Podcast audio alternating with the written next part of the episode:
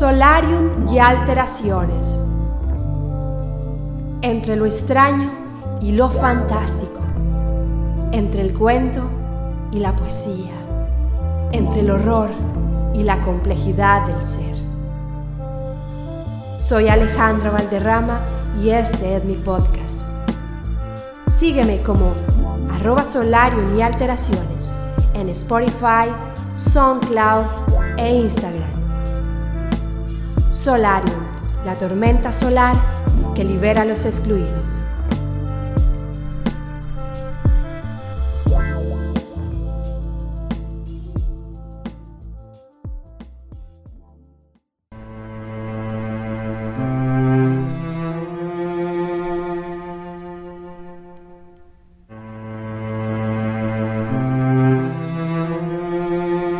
El rostro verde.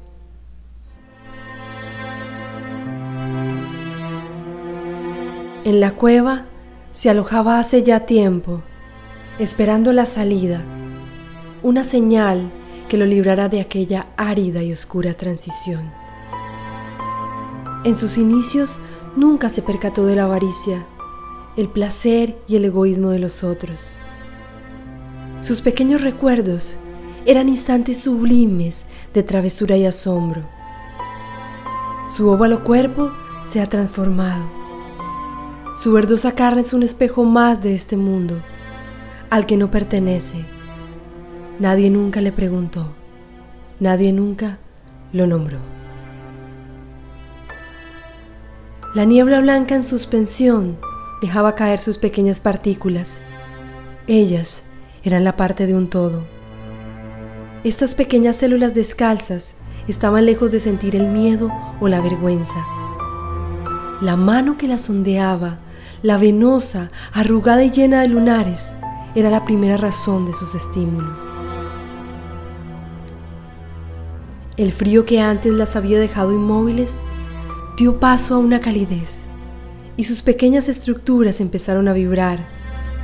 Sobre ese mármol pulido, la luz y la piel las dejaron desnudas, tal vez estasiadas, pero ellas no lo saben. Un mar denso y viscoso bañó sus cuerpecitos y las obligó a acoplarse, y aparecen destellos de asombro, pero ellas no lo saben. La mano masajea sus espaldas y las hace parte del orbe. Parecen escucharse vocecitas, murmullos, los primeros soplos de cuerpecitos adheridos unos a otros. Parece que hay dolor y travesura, pero ellas no lo saben.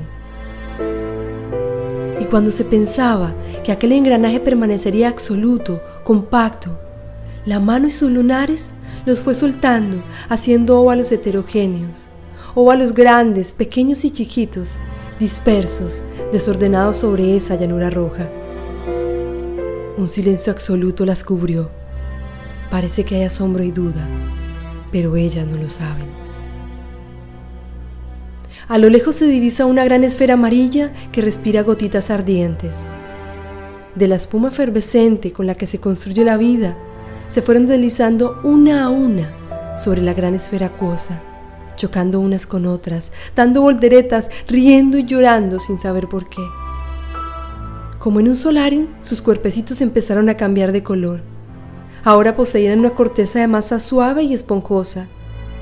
A algunas les brotaron verrugas, otras salieron firmes y hermosas. La mano venosa las posó sobre un llano de lienzo. Estaban sudando y aquel lienzo absorbió sus gotitas y se desprendió un aroma dulce y milagroso. Abrió sus ojitos lentamente. Sus pestañas empapadas en sudor hacía que su visión fuera borrosa e inmensurable. Miró hacia alrededor. Óvalos esbeltos y bronceados se balanceaban con cadencia, eran hermosos. La mano arrugada y venosa sacudió el lienzo. Un haz de plata reflejaba sus cuerpos. Se miró por primera vez. Aquel espejo cóncavo de aluminio marcó sus grandes facciones y el contraste de su piel, que por sus quiebres parecía ya envejecer. La mano de lunares arrugada las acogió a cada una entre sus dedos. Era tibia, cariñosa, las posó sobre ramitas enfiligranadas, entre el calúa y el siena. La armonía vibraba de placer mientras observaba cómo todos se alejaban. Nunca supo hacia dónde se habían ido. Imaginaba un mundo nuevo, lleno de formas y colores. Se quedó detenido en su mirada pensando que pronto volverían. Se fue haciendo tarde y frío.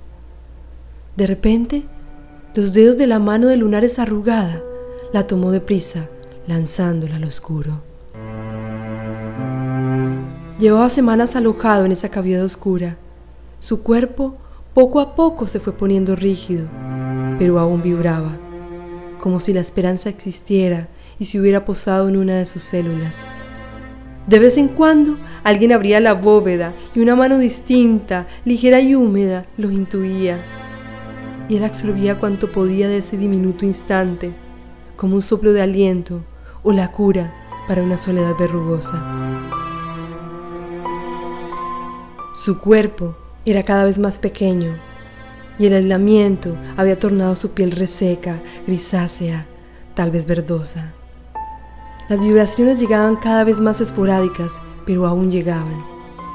Había ardor en las entrañas como si un ácido se diluyera lentamente.